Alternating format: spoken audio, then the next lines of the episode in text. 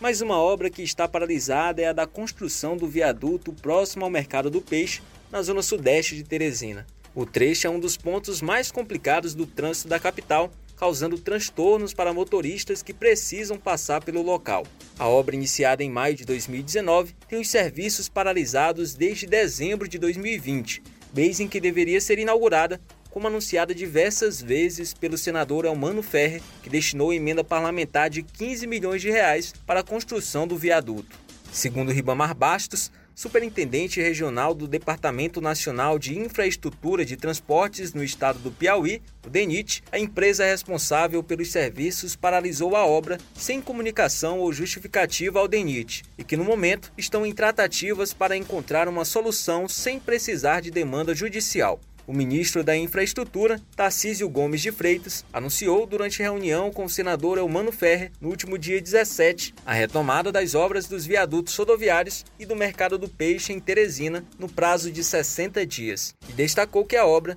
será concluída ainda este ano. Já estamos tratando da rescisão do contrato da empresa que deixou o viaduto Mercado Peixe ali inacabado. Vamos chamar a próxima colocada, a próxima concorrente, já fizemos as tratativas, isso deve acontecer nos próximos 30 dias, e aí nós vamos retomar a obra do viaduto Mercado Peixe e concluí-la depois de, de, do início, num prazo de 60 dias, um pouco mais do que isso. Isso vai nos permitir dar é, é,